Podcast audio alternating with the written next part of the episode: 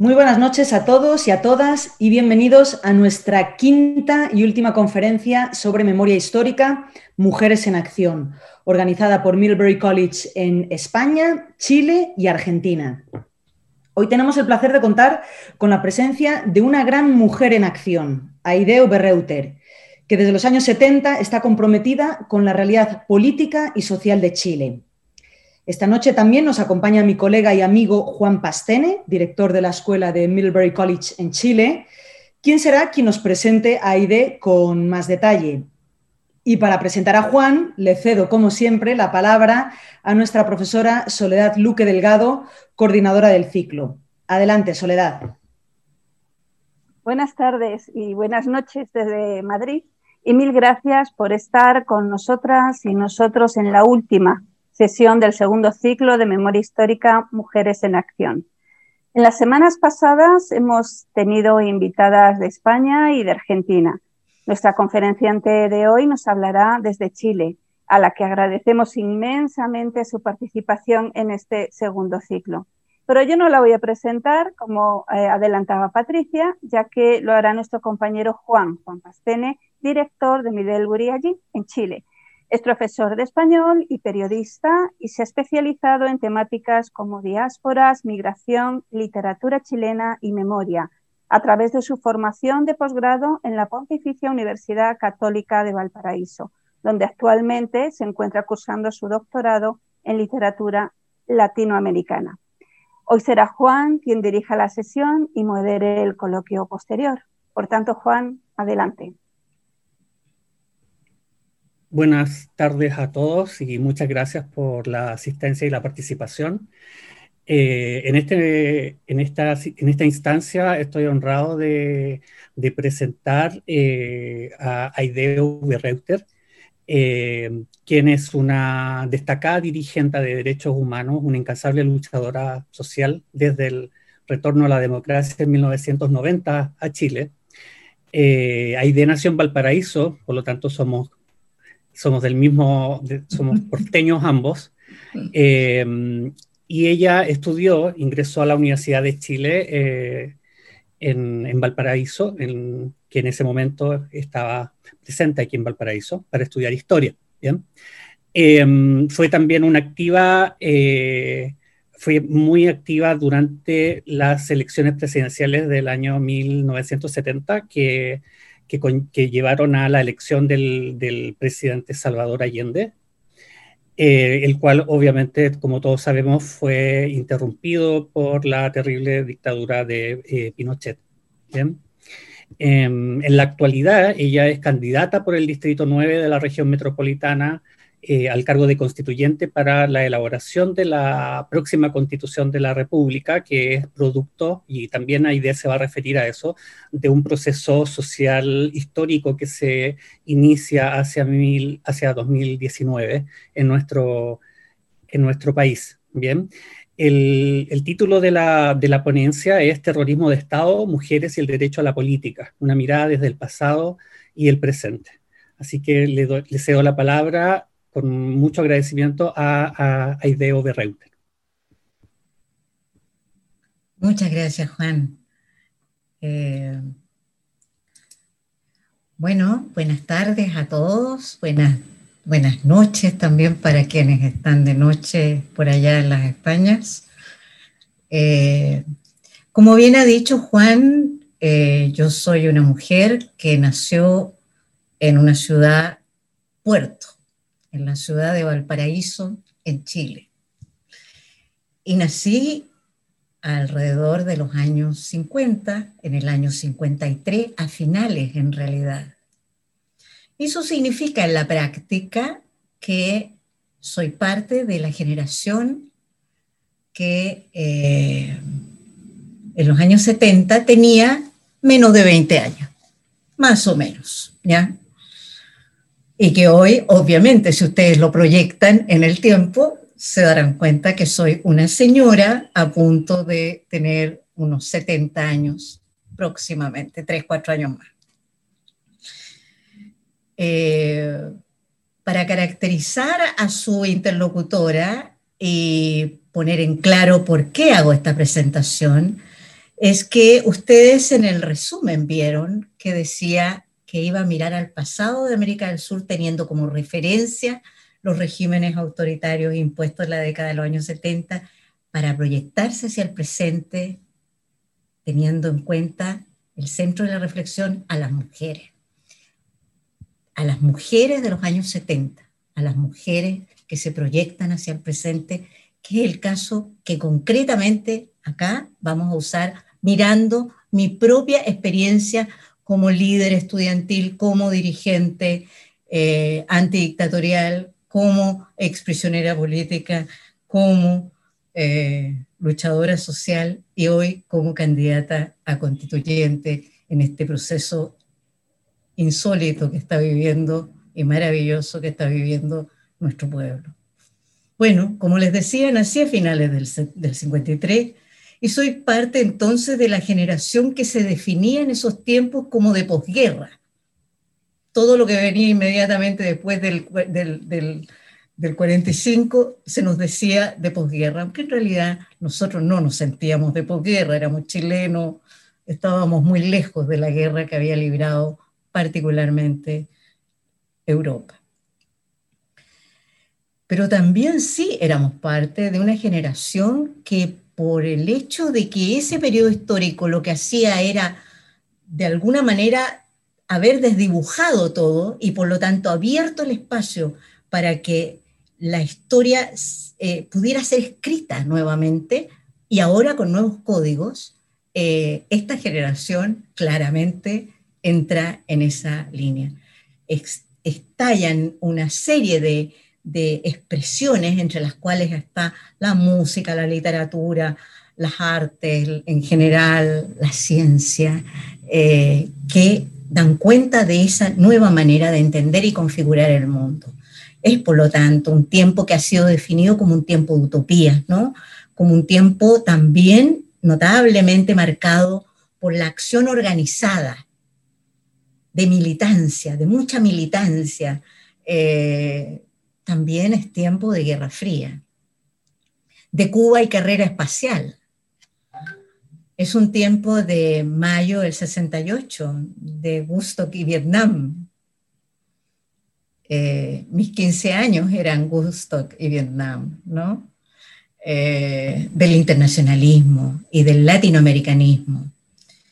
Se ampliaron los horizontes. El mundo ya no era eh, solo Chile, y digo esto especialmente porque Chile era literalmente una suerte de isla eh, en el continente por sus características geográficas. En esos años el acceso a Chile era un tema bastante limitado. Por un lado estábamos con una cordillera de los Andes que parecía inexpugnable, excepto por eh, acceso aéreo, y por otro lado el Océano Pacífico a todo lo extenso de nuestros límites territoriales. Por lo tanto, bueno, lo otro era el Polo Sur, ¿no? La Antártida. Entonces, eh, y, el, y por el norte los desiertos. Entonces, era un país que vivía y se comprendía a sí mismo como una isla y ese país, de alguna manera, con esta generación, salta hacia una comprensión eh, de los horizontes muy distintas del internacionalismo y del latinoamericanismo, como ya he señalado. Es un tiempo también en el que se producen eh, debates públicos súper interesantes que tienen que ver con el control de la natalidad, por ejemplo, eh, y, que, y que abre todo un escenario que antes era impensado absolutamente para cualquier mujer y para una mujer chilena mucho menos, digamos. Mi, mi abuela materna parió 14 hijos y así suman y siguen. Eh, entonces, que una o dos generaciones después estuviéramos hablando de la pastilla del anticonceptivo y qué sé yo, era un verdadero escándalo. Y, era un escándalo que además nuestra generación abordó, y particularmente las jóvenes, abordamos de una manera gozosa, era disruptivo, ¿no? Era interesante eh,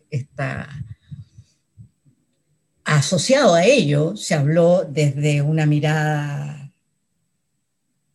sancionadora, eh, pero también desde una mirada aceptadora, mucho públicamente de la libertad sexual. Ninguna de las cosas que les estoy diciendo eh, es baladía, ¿eh? es, son cosas que tienen su expresión a todo lo largo del periodo que vamos a tratar. ¿ya?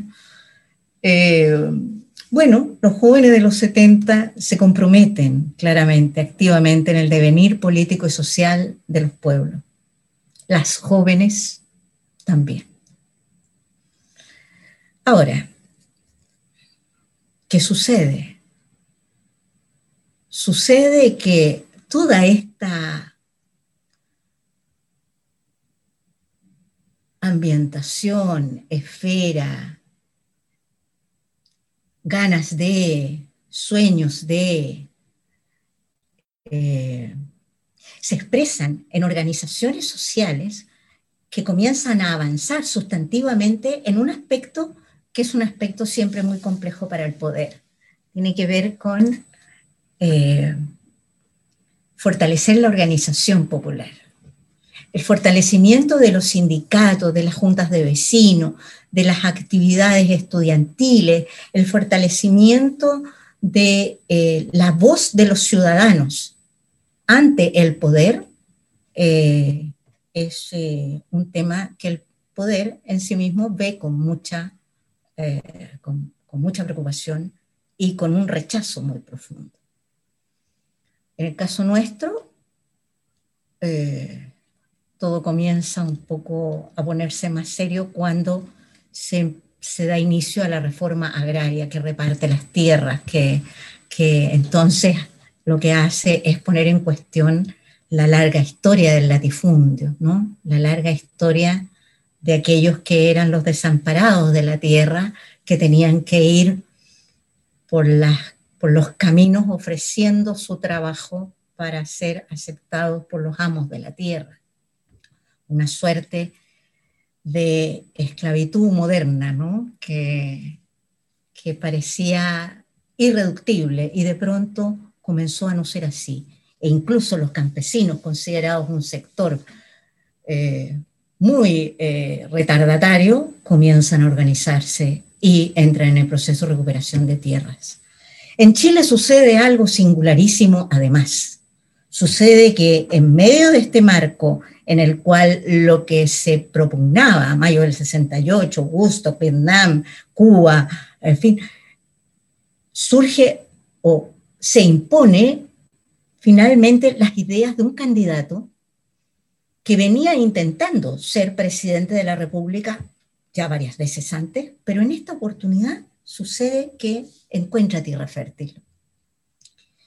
Y eh, en este caso hablamos del candidato Salvador Allende. Y Salvador Allende, de alguna manera, logra hacer sentir que el pueblo tiene la oportunidad de eh, poner su palabra, de ser escuchado, de ser un protagonista histórico. Y las mujeres también. Y digo, y las mujeres también, porque de esas luchas fueron activas partícipes mis abuelas, mi madre y yo misma siendo una adolescente que no tenía derecho a voto, digamos, pero fui muy activa en la campaña tema del presidente Salvador Allende como dirigente estudiantil secundaria, ¿no? Eh, creamos, yo estudiaba en un colegio muy elegante, muy fino, eh, y bueno, tuvimos la audacia de crear ahí un, comité de unidad popular que se llamaba la coalición que llevaba el candidato y por supuesto no nos fue muy bien, precisamente porque teníamos una superiora española franquista eh, a la cual no le hizo ninguna gracia eh, que saliéramos con esta idea, pero bueno, eh, esa ya es otra historia.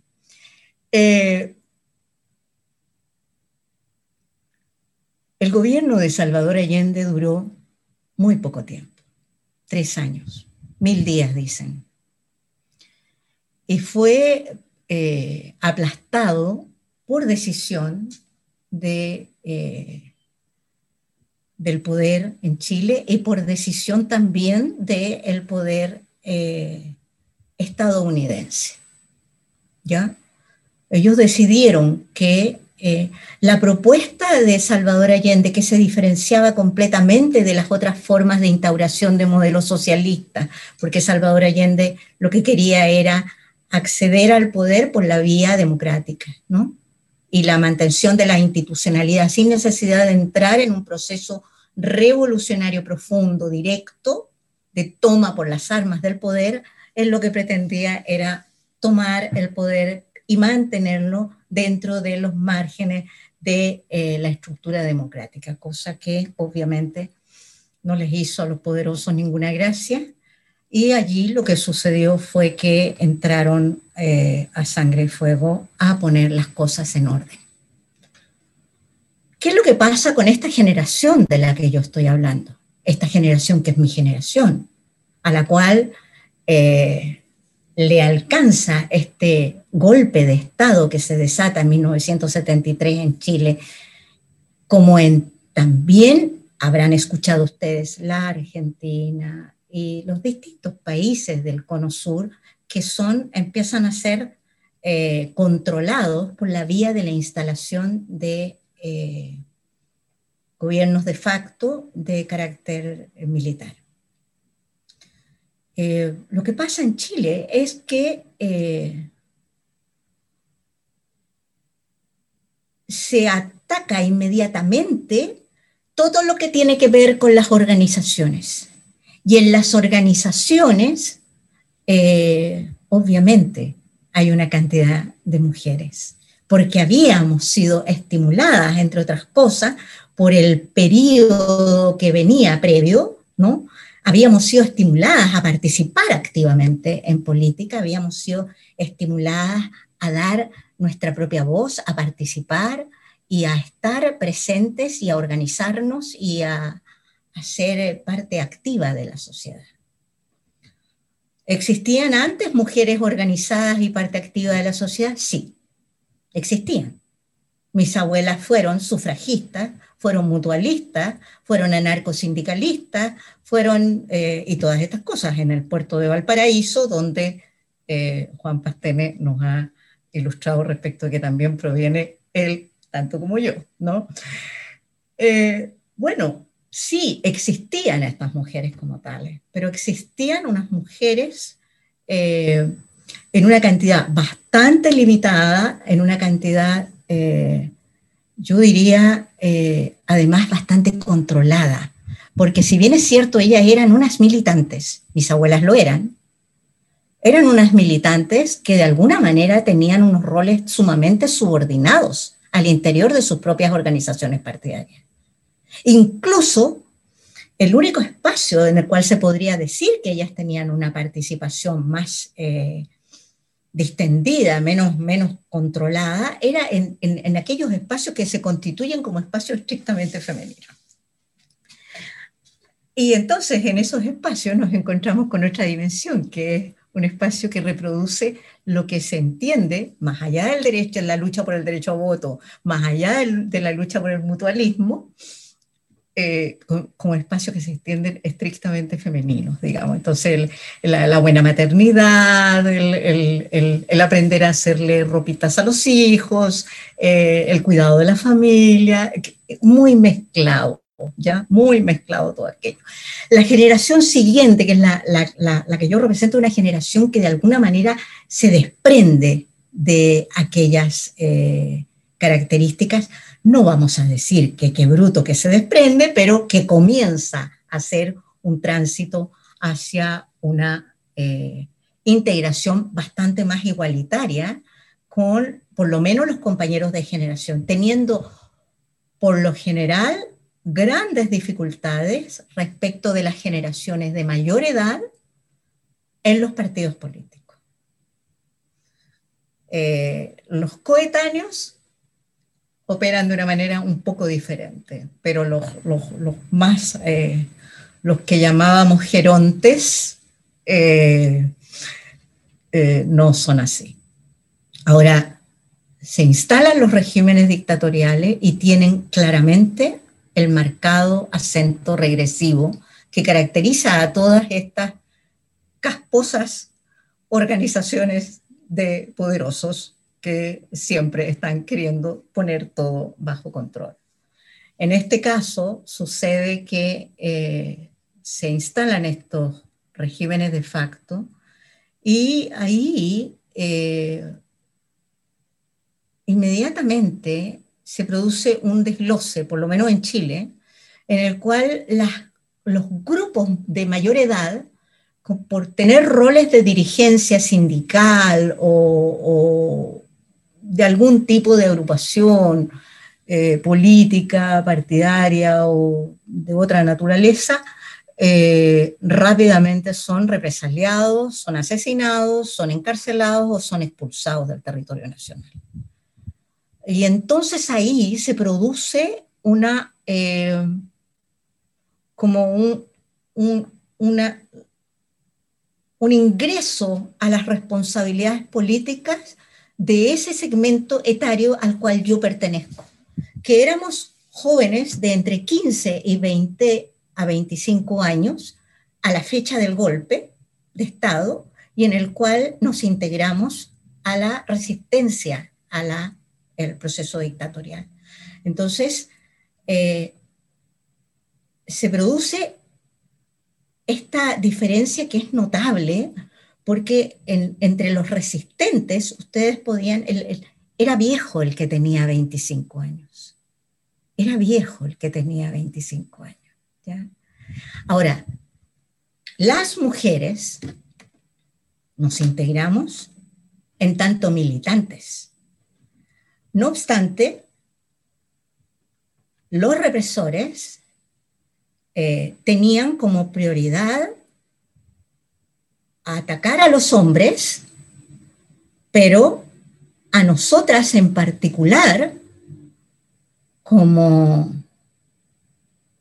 presas de guerra, por decirlo de alguna manera, no digo presas como prisionera, sino que como quien atrapa en una cacería, ¿ya? ¿Con qué objeto?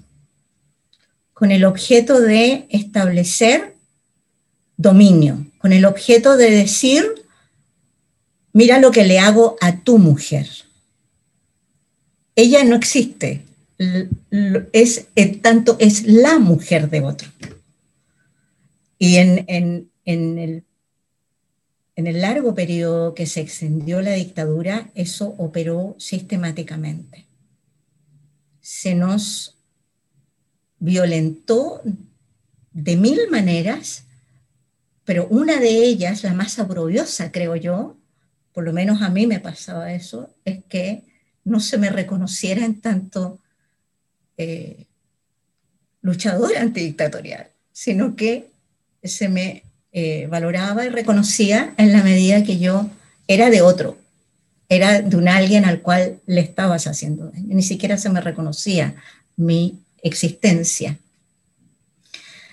Por otro lado, eh, están aquellas mujeres que fueron parte de esta misma lucha desde la diletancia, no, no, no estrictamente desde la militancia, y digo la diletancia porque de alguna manera les tocó ser parte de esta lucha por voluntad propia, porque no tenían partido o porque derechamente eran las mujeres de. Y tuvieron que hacerse cargo de todo en la vida, de la casa, de la mantención, de los hijos, de, todo, de trabajar, de, buscar a, a sus compañeros o a sus hijos eh, por todo el país, etcétera, etcétera, sin haber tenido una historia previa de militancia. Sin embargo, esas mujeres se terminaron politizando tremendamente porque, eh, obviamente, los abusos eh, marcaron toda su existencia de mujeres jóvenes hasta 20 años más tarde, que terminó la dictadura, ¿no? 17 años después. ¿Es diferente la represión hacia las mujeres? Yo tengo un punto de diferencia allí cuando, eh, cuando se suele decir eh, que una mujer automáticamente es, por definición, eh, objeto de violencia sexual. Yo fui prisionera política a repetición estuve a lo largo de toda la dictadura de Pinochet prisionera en cárceles, campos de concentración, comisarías y todos los lugares que se les puedan ocurrir a ustedes. Conozco todo tipo de calabozos y nunca me fui de Chile, por lo tanto tengo claro cómo fue esto. ¿ya? No, no estoy, no se lo pregunté, no hice una investigación cualitativa ni cuantitativa para saber esto. Esto es una cosa que es parte de mi experiencia vital. Y la experiencia vital a mí me dice que la tortura tiene un solo propósito. La tortura tiene el propósito de degradar, destruir a la persona, aterrorizar, inmovilizar y obviamente, si es que lo logran, conseguir algo de información. Pero en estricto rigor, la tortura es un acto de control del mando, de conservación del statu quo, de decir aquí quien manda soy yo, de disciplinamiento. Y para ello es indistinto el que seas mujer o que seas hombre o que seas de cualquier otro género entre medio o más allá de aquello. Por lo menos es mi experiencia. Lo que sí creo es que hay, una, hay, hay un tema que es una trampa que hace que a la hora, y esto lo vamos a desarrollar un poco más adelante, pero que a la hora de hacer ejercicios de memoria, se le pregunte especialmente a las mujeres acerca de las agresiones sexuales que sufrieron y a los hombres no. A los hombres fueron represaliados en razón de, su, de sus ideologías. Por otro lado, ocurre que las mujeres tenemos tendencia a ubicarnos dentro de ese espacio y a decir sí. Después de que me han preguntado 200 veces, ok, fui violentada eh, sexualmente. ¿ya? Eh, pero el hombre calla para siempre, porque no quiere reconocer eh, una situación de esta naturaleza, porque sabe que ya soportó la humillación de ser violentado sexualmente en tortura, pero no quiere reproducir en su vida actual, presente, esa experiencia. Y yo les encuentro toda la razón del mundo, pero eso no significa que la experiencia en sí misma haya sido solo de las mujeres.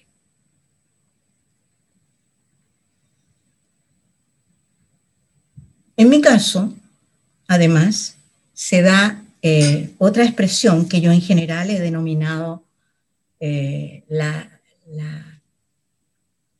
la, práctica de la eugenesia. ¿no?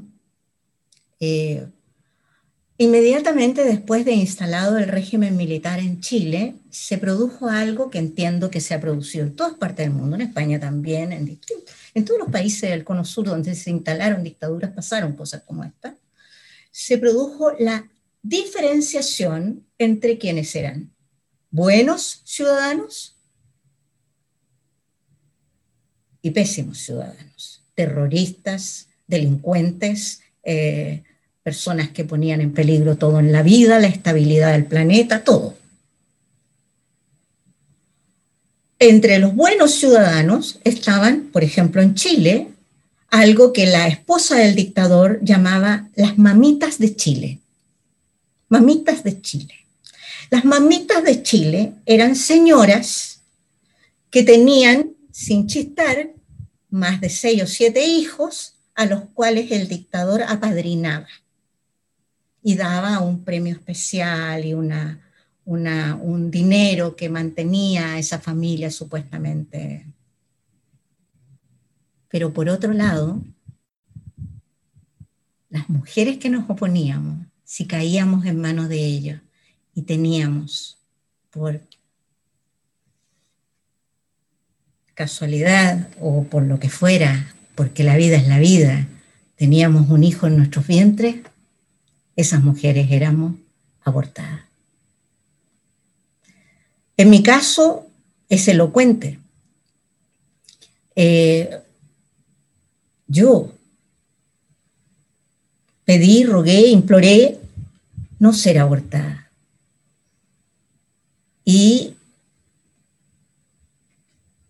no fui oída y muy por el contrario, eh, fui agredida siendo abierta del pecho al pubis con los corvos de los interrogadores y me fue arrancado mi hijo con la expresión de un terrorista menos. Mi hijo antes de nacer siquiera ya era un terrorista.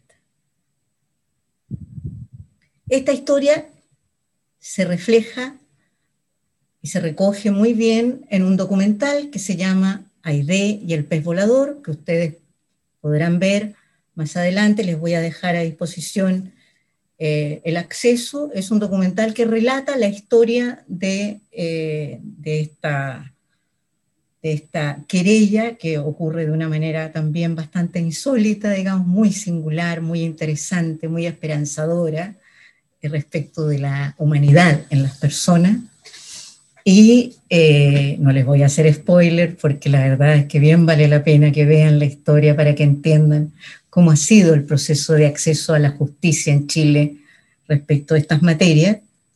Eh, y ahí podrán ver ustedes la forma en la cual finalmente, eh, más allá de haber pasado décadas en los tribunales, cómo finalmente, del punto de vista eh, práctico y simbólico, yo resuelvo la situación. ¿ya? Cómo decido, cómo decido poner, marcar un hito y seguir adelante en mis luchas por los derechos humanos.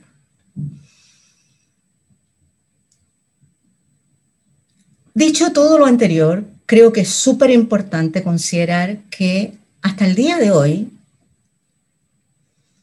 la militancia femenina en la izquierda tradicional chilena y en la izquierda en general todavía eh, se e, experimenta como un espacio de reproducción patriarcal, claramente. Eh, hay un aspecto que eh, se enojan mucho los compañeros cuando yo digo esto porque consideran que estoy poniéndolos en una situación muy complicada, pero es verdad ellos dicen que lo hagan las compañeritas. Yo, no soy compañerita tuya, yo soy compañera. no me digas que soy compañerita, yo sé que soy pequeña, ¿de acuerdo? Pero soy una mujer vieja, ¿eh? Y soy una militante de muchos años, entonces no me vengas a decir, compañerita, no es que te lo digo de cariño, no me lo dices de cariño, me lo dices para que tome notas que tú no quieres tomar notas, me lo dices para que lleve las cuentas que tú no, no quieres llevar las cuentas, me lo dices para que haga las compras que tú no quieres hacer, me lo dices para que vaya y sirva el café que tú no quieres servir, porque sientes que eso es lo que yo tengo que hacer, la compañerita. ¿ah?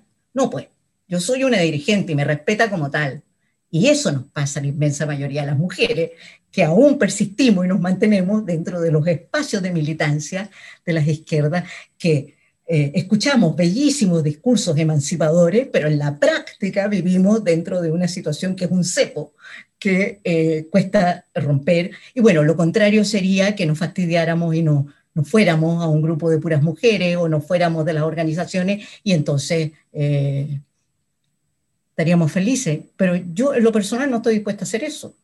No me parece que sea así. Aquí lo que hay que hacer es establecer unos rangos de, de igualdad en el trato respecto de todos al margen de lo que tengamos en el entrepierna, por Dios, y de cómo queramos usar ese entrepierna. ¿Ya? Eh, entonces, eh, lo que ocurre con aquellas que no aceptan los roles suele ser que se encuentran con un camino lleno de ripios. ¿eh? Eh, y, esto doy fe de ello porque ha sido un tema, un tema que a mí me ha tocado mucho tener que esforzarme por sortear. Con el tiempo y con los años he logrado que los compañeros me respeten pero más que me respeten, han aprendido a temerme. A temerme. Cuando yo lo único que quería era que me respetaran. Miren, yo era una joven bastante buena moza. Pero para poder seguir siendo dirigente, tuve que dejar de usar minifaldas. De ahí en más nadie me sacó los pantalones. Para poder seguir siendo una militante, dejé de mostrar los hombros. Nunca más los escotes, nunca más el tono dulce de mi voz, nunca más la sonrisa fácil que me sale tan naturalmente.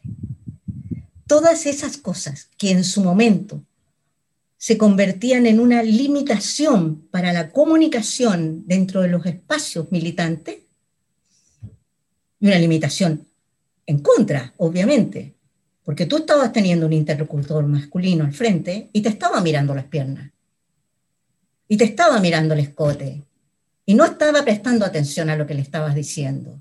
Y entonces al final terminaban siendo situaciones súper incómodas. Esto durante la dictadura, antes de la dictadura y después de la dictadura. aquí hay un continuo permanente de este tema. Hay discursos, muchos discursos, pero no, no en la práctica creo yo que se hayan producido modificaciones sustanciales de eh, las conductas.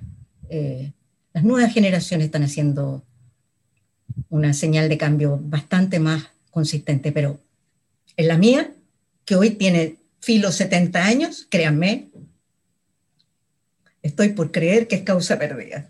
Estoy por creer, con honorable, honorable excepciones en el intertanto. Bueno, digo yo, en el resumen que les envié, que las últimas décadas se ha avanzado en el rescate de la memoria con el foco puesto en la violencia político-sexual ejercida en contra de aquellas que han, a su vez, ejercido el derecho a la manifestación y a la participación en política. En aspecto de la cotidianeidad carcelaria y los efectos que aquellas vivencias tienen en la familia con un marcado acento en lo que se considera el ámbito femenino. Una vez concluidos los procesos dictatoriales y superado un periodo de, una cierta amnesia en la cual entran los pueblos después que recuperan la democracia, lo que sea que hayan recuperado que se llame democracia, en el caso nuestro recuperamos una democracia tutelada, por ejemplo, eh, entonces eh, es una democracia muy cuestionable la que tenemos, de hecho por eso estamos ahora en un proceso constituyente, eh, pero entra, hay como un tiempo, no sé si, si, un tiempo que no podría decir 10, 15 años, pero se produce un tiempo de como de amnesia en el cual todo bien y por favor no revuelvas el, avispero porque en realidad mejor que sintamos que está todo bien para que no volvamos atrás. Esa es en general la, la forma en la cual se aborda este tema. Pero luego comienza a existir naturalmente, y eso lo he visto recorriendo los distintos pueblos de nuestro continente, eh, empieza naturalmente a ocurrir la necesidad de recuperar la memoria, recuperar y registrar la memoria. Y entonces eh, se hacen muchas investigaciones y se comienza a entrevistar a los que somos de la época, a los que somos los eh, sobrevivientes de la época, los que quizás los estudiantes universitarios estiman que podríamos morirnos pronto y quizás no van a poder tener nuestro testimonio en vivo, ¿no? Van a tener que leerlo en alguna parte, van a tener que conseguirlo de una manera más intermediada. Entonces, corren a entrevistarnos.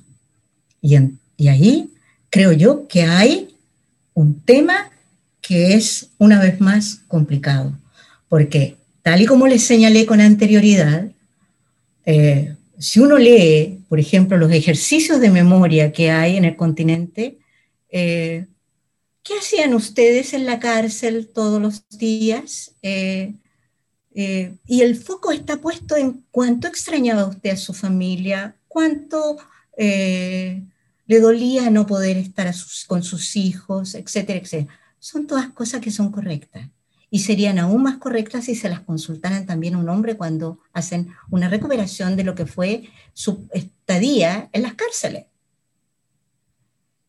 Eso muchas veces ocurre desde el ámbito académico eh, e incluso por mujeres profundamente interesadas en relevar eh, y difundir la existencia del sujeto femenino o la mujer en la lucha política.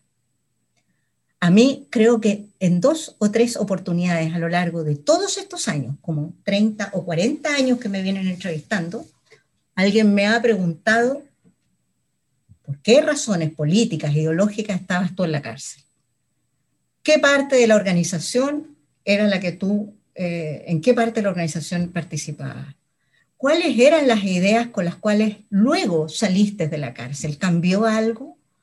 Eh, nada que tuviera que ver con mi, con, mi, participación en política y que se validara más allá del acto de ayudar a los compañeros.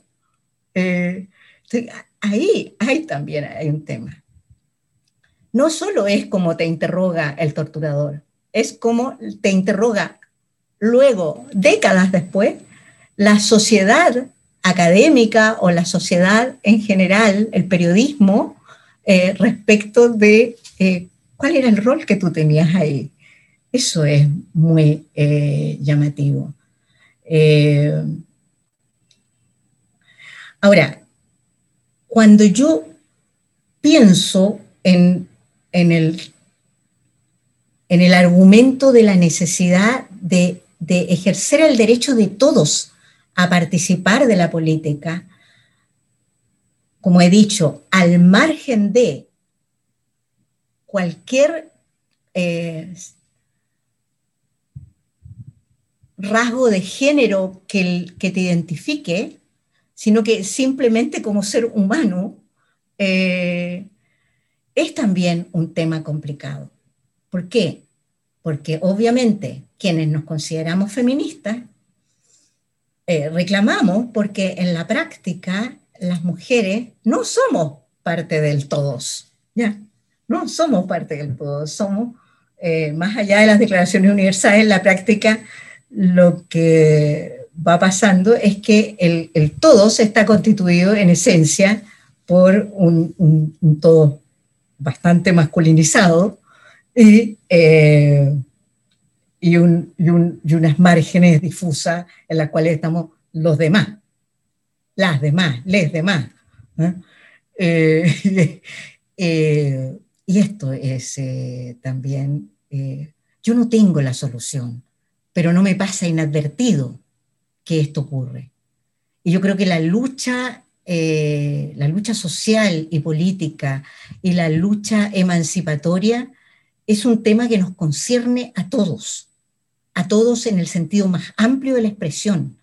Y entonces me preocupa que a ratos por querer nosotras ocupar el espacio que nos corresponde de esa mitad del planeta que somos, también de alguna manera invisibilizamos a otros, lo cual no significa que no tenga sentido y valor la batalla por eh, ocupar el espacio que nos corresponde, pero no perder de vista aquello, ¿no? Eh, hay distintas aperturas, hay vías y condiciones de ingreso, de permanencia, también distintos costos, ¿no? Eh, reconocimientos y castigos en todo esto.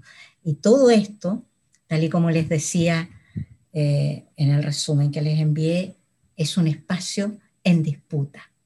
Bienvenido espacio de disputa, porque antes no existía, era simplemente un espacio en el cual estaba claro cuáles eran las reglas del juego. Hoy es un espacio en disputa. ¿no? Es un espacio en disputa en el cual, por ejemplo, a ratos, mujeres como yo, que somos evidentemente mujeres, luchadoras, etcétera, etcétera, eh, caemos en la masculinización para poder ejercer los roles que tenemos. Les he dicho, comencé a vestirme casi como un hombre. La camisa de jeans no me la saca nadie, el, pantalón, el, tono a veces bastante eh, marcado, eh, que, es una forma de disputar un espacio de participación política, pero que es al mismo tiempo a costa de negar mi condición eh, de mujer. ¿no? Eh, bueno, siempre se interroga a las mujeres desde supuestos marcados, por lo tanto, desde los modelos hegemónicos de género. ¿no? las expectativas, los estereotipos, las conductas, las actitudes esperadas. Creo que hay que abrir la caja y empezar a pensar eh, de maneras, de entradas diferentes, ¿no? Eh,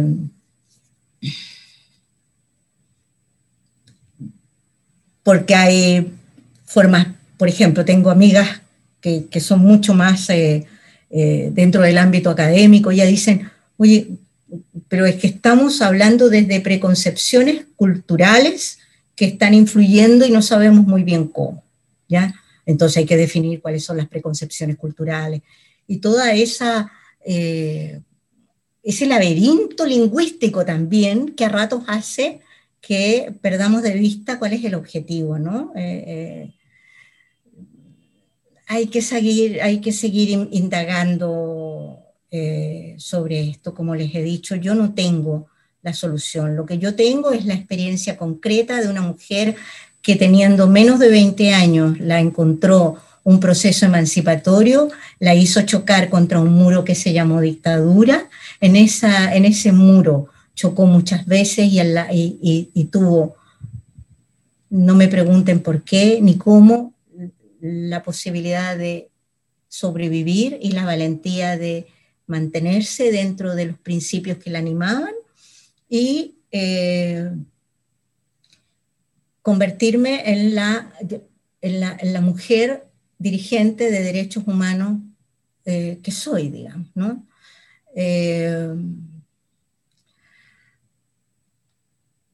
me imagino que tienen claro, ¿no? Ya lo he dicho y,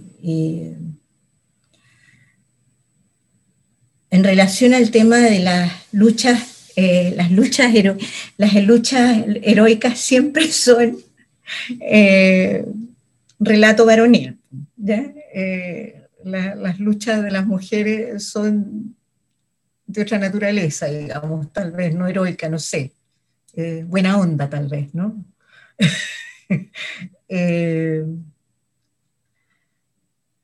creo que ya podemos comenzar a cerrar para que podamos conversar, porque además quiero hablarles del tema constituyente en el que en el, cierre de mi resumen yo les decía a ustedes que si bien se han dado grandes pasos en lo referido al protagonismo de la mujer en la sociedad, el ámbito de la participación y el derecho a la política está aún en disputa y en esta exposición íbamos a abandonar, sea, íbamos a abordar los que ponen el eje general del derecho a la participación en política dedica y exclusivamente, eh, creo que ya les ha quedado claro, que se trate de una relación hombre-mujeres. Acá se trata de lo que yo denomino eh, todas las personas en la caleidoscópica dimensión de los géneros conocidos, la humanidad toda. ¿Ya? Otro de los desafíos que emanan inevitablemente del relevar a un género que quien podría negarlo ha sido y sigue siendo excluido de las decisiones en el más amplio sentido de la expresión. El argumento es el derecho de todos a participar en la política como humanos. Como feministas reclamamos porque a las mujeres se las tiende a excluir del todo, ya lo he dicho. Más allá de las declaraciones universales en la práctica, una se va dando cuenta que no es realmente parte de ese todo. En este sentido, quiero, a partir de esta exposición tan apretada de 50 años de historia, eh, invitarles a reflexionar sobre los diversos focos y resultados interpretativos que resultan de los trabajos de memoria realizados por y sobre mujeres. Es importante considerar y valorar que visibilizaron un nuevo sujeto y o también ponderar cuánto reubicaron a la mujer en su rol femenino tradicional. En resumen, como alguna vez escuché decir a las exprisioneras políticas del Uruguay, cuánto y en qué medida los relatos denominados de memoria aportaron y o no aportan hoy a dar las batallas que nos proyecten al futuro. Muchas gracias.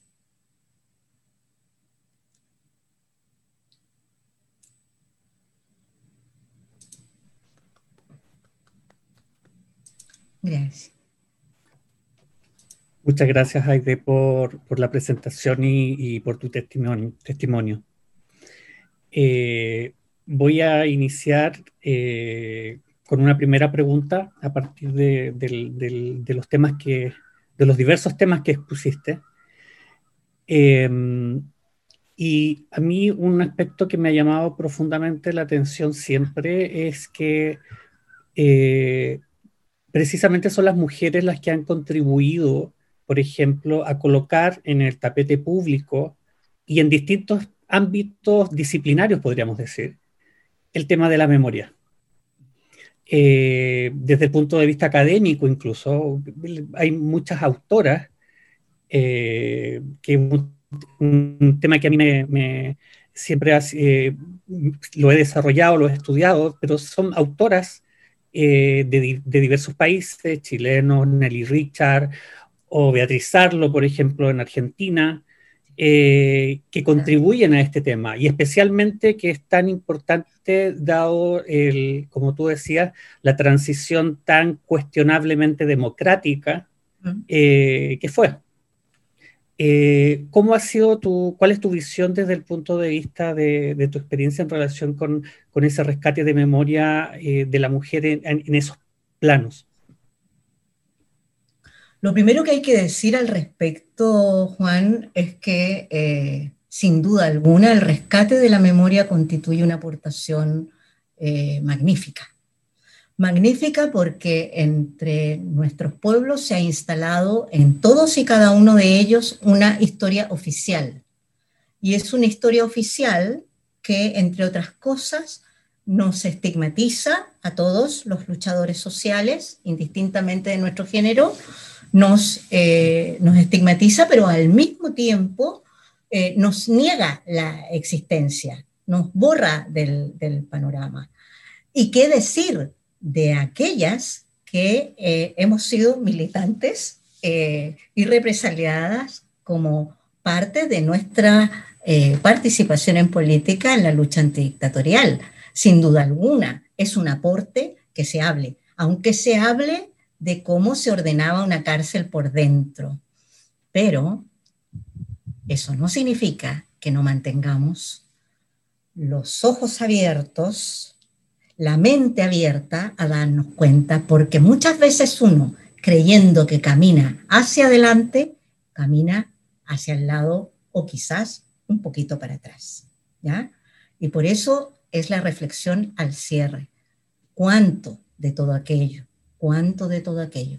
Y créanme, no se me ocurrió a mí, estando con las prisioneras políticas del Uruguay, a propósito de una conferencia de la Comisión Interamericana de Derechos Humanos, a la cual fui a exponer por las deudas del Estado de Chile en materia de verdad, justicia, reparación y garantía de no repetición, nos reunimos con las prisioneras políticas del Uruguay y entre la conversación salió este tema. Y para mí se convirtió en un tema muy importante. Empecé a darme cuenta que podíamos estar disparándonos en los pies. Yo soy encargada de investigación y memoria de una organización de familiares de prisioneros políticos. Eh, y para mí fue muy importante escucharlo. Lo puse al final de esta exposición porque creo que es un tema que, eh, que es importante, Juan como te digo, gran aporte, pero por otro lado, a tener bien abiertos los ojos, el corazón, la mente, a comprender que eventualmente podemos estar queriendo ir hacia una dirección y vamos a veces a otra. ¿eh? Eso, nada más que eso. Eh, no sé quién más quisiera, eh, yo tengo varias otras preguntas, pero me gustaría dar la palabra a otras personas que quisieran formular preguntas.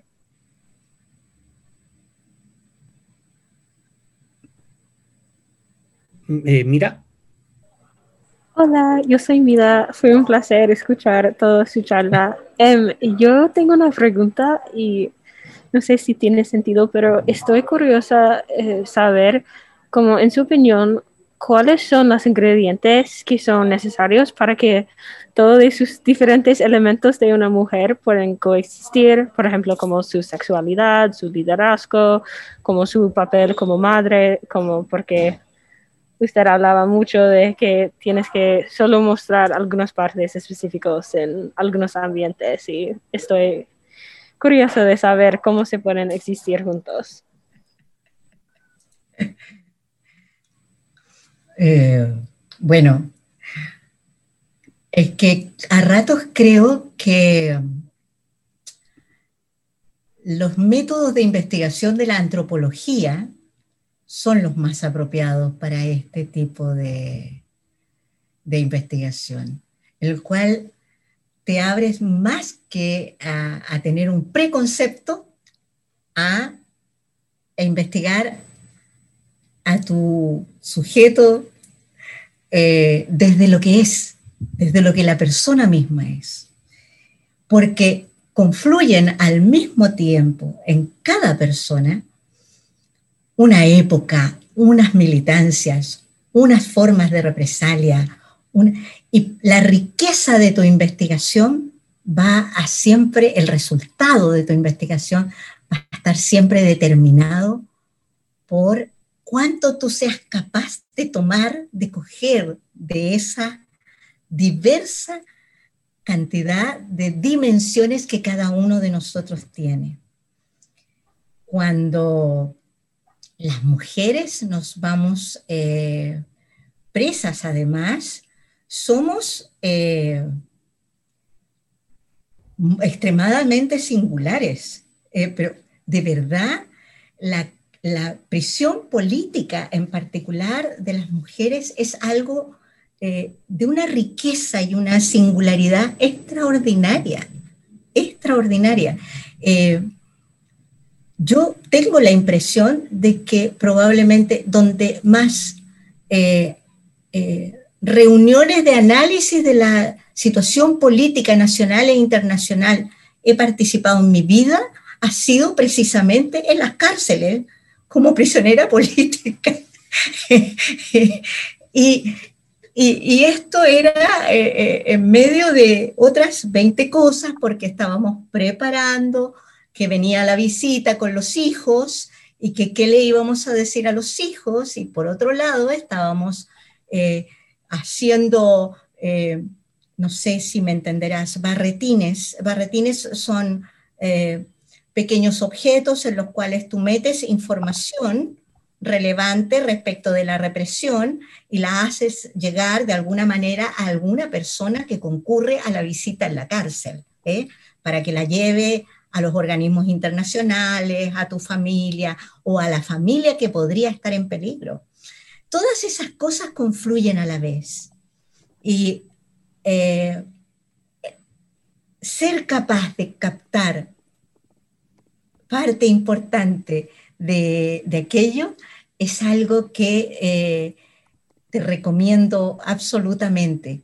No sé exactamente cuál es el tipo de investigación que estás haciendo, pero lo que sea que hagas, hazlo pensando en tu interlocutor más que en lo que previamente hayas podido tú acordar con tu eh, tutor o quien sea. Eh, te, recomiendo, por último, le das al tutor lo que quiere el tutor y dejas para ti lo que, lo que te servirá para algún día escribir un gran libro, porque seguramente lo podrás eh, hacer con toda seguridad. La sensibilidad es importante, la capacidad de empatía, la capacidad de entender al otro, no la mera racionalidad. Creo que es todo lo que te puedo decir por ahora. Luego podemos, me puedes contactar y podemos hablar más, ¿no? Pero... Muchísimas gracias. De nada. No sé si hay eh, otra pregunta o si quieren la pueden escribir por chat si no es posible, si no tienen audio. Juan, creo que están escritas en el chat algunos comentarios, algunas preguntas. Sí, eh, me preguntaban que yo ya lo respondí sobre el nombre del documental. Eh, sí, bueno, yo había hecho una pregunta un poquito más arriba. ah, ¿y la quieres hacer tú o hago yo? ¿Cómo, cómo, cómo de implicado está el movimiento feminista en el actual proceso constituyente? Ah, bueno, eh, tomen nota que eh, como resultado de las movilizaciones sociales eh, estamos a días de una elección constituyente, de la escritura por primera vez de este pueblo de su propia constitución Y gracias al movimiento feminista, y no gracias a otra cosa, gracias al movimiento feminista, se ha logrado algo que es completamente único, que es que tendremos una constitución paritaria, ¿no? En la cual mitad y mitad vamos a estar presentes allí. Eh, eso, ese solo hecho, porque también hay escaños reservados para los pueblos originarios, hay una serie de otras participaciones que se aseguraron, pero esto del 50-50 es, es absolutamente extraordinario. Yo creo que a ratos creo que mis abuelas, mis bisabuelas se levantan todas de sus tumbas y vienen por aquí a bailar junto conmigo, ¿no? Eh, por, eh, por aquello. Eh, esto parecía completamente eh, imposible eh, el año pasado, el antepasado. No es, es una sucesión de hechos que incluso a ratos nos sorprenden a quienes incluso los vamos impulsando. ¿no? Se abren espacios, se abren portales que antes nunca Llevamos décadas luchando por sacarnos de encima la constitución que nos impuso el dictador. Y ahora estamos a días de poder hacerlo, a días de poder votar y elegir qué hacer. Ya tuvimos un plebiscito. En ese plebiscito nuestro pueblo dijo 80-20. 80, queremos una, una, una elección constituyente. Queremos que lo haga el pueblo, no que lo haga un grupillo de viejos pelucones encerrados en una sala. No, señor, queremos hacerlo entre todos, 80-20. Ahora, ¿qué me preocupa de todo aquello? Juan, Soledad, no les voy a mentir. Patricia. Me preocupa que el poder siempre reacciona cuando siente que le están quitando el hueso que tienen eh, dado como propio de aquí a la eternidad, ¿no? Y entonces, como yo soy vieja y vengo de mil avatares, a ratos me preocupa cómo puedan eh, reaccionar. ¿Significa por eso, una vez más, que nos vamos a quedar en un rincón llorando, esperando a que no pase nada? No, señor. Significa que vamos a seguir adelante y que eh, lo vamos a hacer con la esperanza y con la fortaleza que nos ha caracterizado para llevar adelante eh, esta iniciativa de la escritura paritaria de nuestra constitución. Ya podremos ir dándole seguimiento a este tema, porque además esperamos que esa escritura de la constitución sea algo que pueda estar abierto a toda, a toda persona que pueda ver, que pueda participar, que pueda opinar, que, el protagonismo de, eh, de los ciudadanos, de las personas, del pueblo, esté garantizado en la interlocución, en la elaboración de ese documento, ¿no? Eh, eso, nos interesa mucho que así sea. Mi candidatura en particular se ha puesto como eje, por un lado, tiene como eh, el declamativo de que los derechos humanos estén al centro de la Constitución, entendidos como derechos sociales, políticos y culturales, pero también sobre la base de la existencia de un protagonismo histórico que esté garantizado, que, sea un contrapeso del, poder, que efectivamente la participación ciudadana pueda estar presente, tenga voz, tenga derecho vinculante a participar. Eso, ahí hemos hablado de plebiscito intermedio, de iniciativa popular de ley, de un montón de cosas que eh, no, hemos, no hemos tenido hasta ahora porque, como les dije antes, tenemos una democracia tutelada de carácter representativo, que en realidad es como el dibujo de una democracia, pero no es tal. No es tal.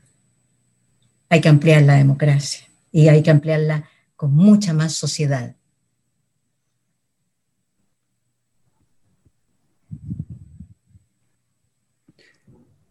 Eh, creo que ya estamos como con el tiempo. Sí, que, yo creo, que sí. Eh, por mi parte, quiero agradecer a Aide muchísimo eh, y le cedo la, palabra a Patricia que va a despedir la presentación de hoy. Bueno, antes, antes yo de, despedir, me gustaría que Soledad eh, nos dijera unas palabras, aunque no aguanto, no puedo esperar. Aide, un millón de gracias por la tremenda presentación que has hecho, que ha sido impresionante. Pero Soledad, te cierras tú el ciclo y luego yo doy unas últimas palabras. Sí, sí, antes de cerrar también quiero felicitar a, Juan por traernos a esta maravillosa eh, mujer política, activista y, con tantas, eh, tantos aspectos ¿no? que, ella misma recoge en, sí misma como, como personaje. Eh, de verdad, mil gracias. Enhorabuena. Para nosotros esto ha sido un hermoso broche de oro a, nuestro, a nuestro ciclo y, y te agradecemos muchísimo tu valentía, tu constancia y desde luego tu sonrisa llena de esperanza ¿no? en, ese, en ese camino por la defensa de los derechos humanos y por la recuperación de la memoria en un país que tiene muchas semejanzas con el nuestro ¿eh? en cuanto a esa, a esa transición tan llena de amnesia y, bueno, esa democracia imperfecta que, habría que completar. ¿no? E, enhorabuena por tu trabajo, enhorabuena por esta, esta exposición y, bueno, ahora efectivamente toca despedirnos con mucha emoción, también con cierta tristeza, y no solo de esta sesión, sino del ciclo de memoria histórica que hemos celebrado durante el curso 2020-2021 con la edición de otoño, Memoria Histórica y Mujeres, y la de primavera denominada Mujeres en Acción. Con las dos ediciones hemos querido aportar visibilidad a la presencia de las mujeres en la defensa y recuperación de la memoria. En otoño lo hicimos desde un punto de vista más académico y en primavera desde una perspectiva más activista, tanto en una edición como en otra, las protagonistas han sido mujeres cuya valentía ha hecho posible que vinieran a hablarnos de su experiencia de vida y de su lucha, bien de ellas mismas como de otras igual de valerosas. La universidad no debe ser una burbuja academicista. Tiene también que ser un espacio acogedor de iniciativas como esta que permiten conocer, eh, que permitan conocer, reflexionar, debatir sobre las acciones que han llevado a cabo personas como las mujeres que hemos conocido aquí, que con su labor intentaron cambiar el mundo o, como poco, dejar un camino bien trazado a las generaciones siguientes para conseguirlo, que ya es mucho. Para mí, Delbury ha sido un honor haber llevado adelante este ciclo en sus dos ediciones y ser también así un espacio de memoria feminista, tan necesaria para entender el presente y para construir un futuro mejor, Queridas y queridos, podéis estar seguras, seguros de que nosotras tampoco olvidamos. Hasta siempre. Muchísimas gracias, Soledad. Bueno, pues yo ya con lo que ha dicho Soledad, simplemente quería daros las gracias a todos y a todas por acompañarnos durante estas cinco sesiones y por vuestro apoyo y vuestro estímulo para organizar este segundo ciclo, que lo organizamos eh, a raíz del, éxito que tuvo el primer ciclo el, el, otoño pasado. Me gustaría dar desde aquí las gracias de nuevo a todas las mujeres en acción que han compartido con nosotros su tiempo, sus conocimientos y su compromiso político. A Silvia María Álvarez Merino, a Nora Cortiñas y Nora Strejilevich, gracias a nuestra compañera Liria Evangelista por invitarlas, a Lucía Vicente Lapuente, a Julieta Luisa Bandirali y, por supuesto, a Aide Oberreuter. Muchísimas gracias, Aide, de todo corazón, por tu testimonio, por tu lucha y por tu compromiso durante todos estos años y, como decía Soledad, sobre todo por esa esperanza que, transmites para, pues, para provocarnos a todos a, pues, a seguir tu ejemplo, aunque sea un poquito, en, en menor medida. Muchísimas gracias a Soledad Luque Delgado porque ella fue el motor, eh, la organizadora de este ciclo en el otoño y ahora en la primavera. Muchísimas gracias, Sole, de todo, de todo corazón, por todo el tiempo que has dedicado, por todo el trabajo, por, todo el cariño con que lo has hecho y, porque has hecho posible que todas estas historias han llegado a muchísimas personas en diferentes partes del mundo.